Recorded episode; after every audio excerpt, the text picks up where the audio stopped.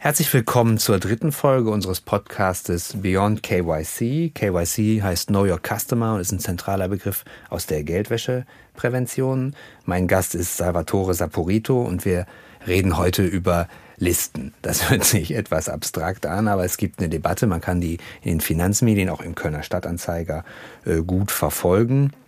Und da ist die Debatte darum, dass bestimmte Länder was Geldwäscheprävention angeht, nicht die internationalen Standards erfüllen. Salvatore, ähm, einmal kurz zusammengefasst, welche Listen, welche Standards gibt es?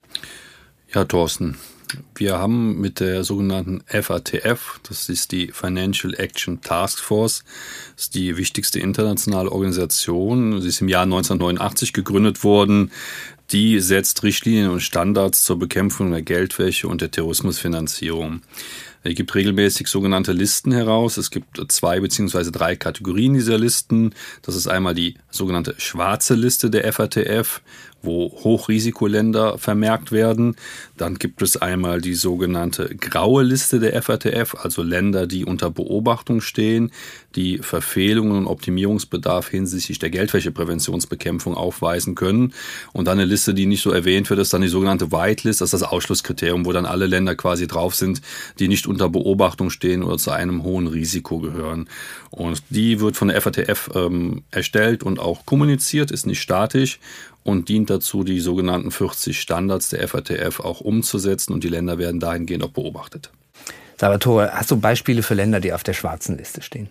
Ja, da kann ich eine ganze Reihe von Ländern nennen. Das ist beispielsweise der Libanon, Liechtenstein, Monaco, Russland, Panama oder auch Zypern. Und diese Liste wird jährlich überprüft und um weitere Länder ergänzt.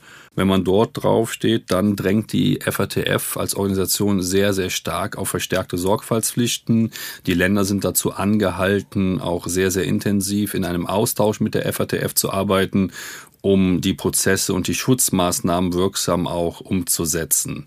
Länder mit relevanten Fortschritten in der Gesetzgebung werden von der Liste dann auch irgendwann mal gelöscht. Wer konkret ist auf der grauen Liste? Hm, lass mich überlegen, Thorsten, graue Liste müssten ja so 22 Länder, 20 Länder ungefähr sein. Das jüngste Mitglied auf dieser Liste ist die Türkei seit Herbst letzten Jahres. Das, das kann man auch nachlesen. Das war auch groß in den Medien, weil Türkei ist ein wichtiger Wirtschaftspartner der Bundesrepublik Deutschland. Deswegen findet die Türkei auch verstärkt äh, Niederschlag in den Medien. Darunter finden sich aber auch so Länder wie Albanien, Marokko, Syrien, Pakistan und, und auch der Südsudan.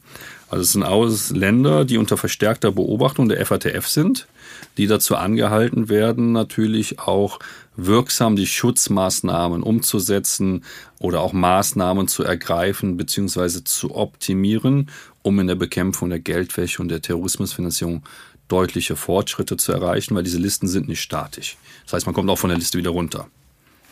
Wer die Finanzpresse verfolgt, der liest dort, dass ausgerechnet Deutschland droht, auf diese graue Liste zu kommen. Im März wird darüber debattiert, im Sommer könnte es schon umgesetzt sein.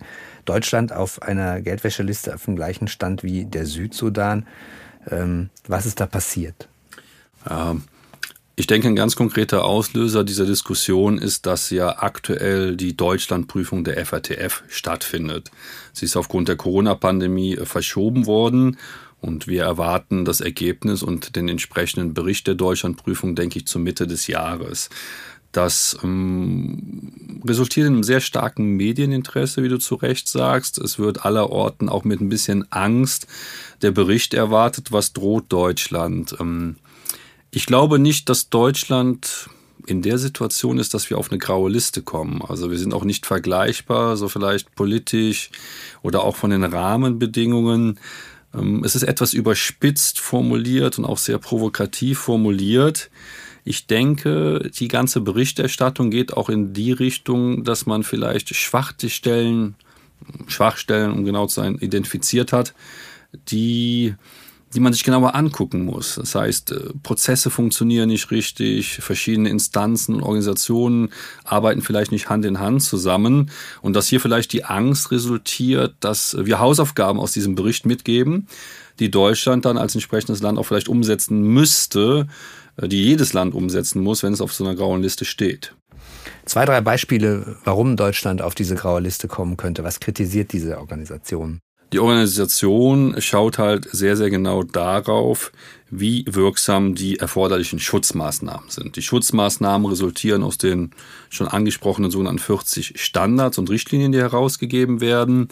Die schauen auf entsprechende behördliche Prozesse, wie arbeiten die sogenannten verpflichteten Gruppen, die haben wir auch schon einmal thematisiert in der Folge nach dem Geldwäschegesetz, wie ergreifen diese Gruppen in ihren Branchen Maßnahmen, wie konkret agieren Behörden auch und führen Sanktionen aus oder artikulieren auch Konsequenzen, die dann drohen. Äh, du weißt auch, Thorsten, da wo kein Schmerz droht, ergreifen auch keine Maßnahmen. Und wir sind im Bereich der Geldwäsche auch in der Prävention aktiv. Konsequenzen sind aber natürlich auch Beziehungen zu anderen Ländern, die sehr genau auf Deutschland schauen würden. Konsequenzen sind aber auch zu befürchten, dass einzelne Branchen, vielleicht der Finanzdienstleistungssektor oder vielleicht auch die anderen ja, verpflichtenden Gruppen, nenne ich sie mal, die davon betroffen sind, konkrete Sanktionen und Wirtschaftssanktionsmaßnahmen zu erwarten haben und denen auferlegt werden. Das möchte natürlich keiner, der Finanzdienstleistungssektor genauso wenig wie die anderen Dienstleistungssektoren. Die wollen nicht gesteuert oder reguliert werden. Und das droht ganz konkret, wenn man auf so einer Liste stehen würde.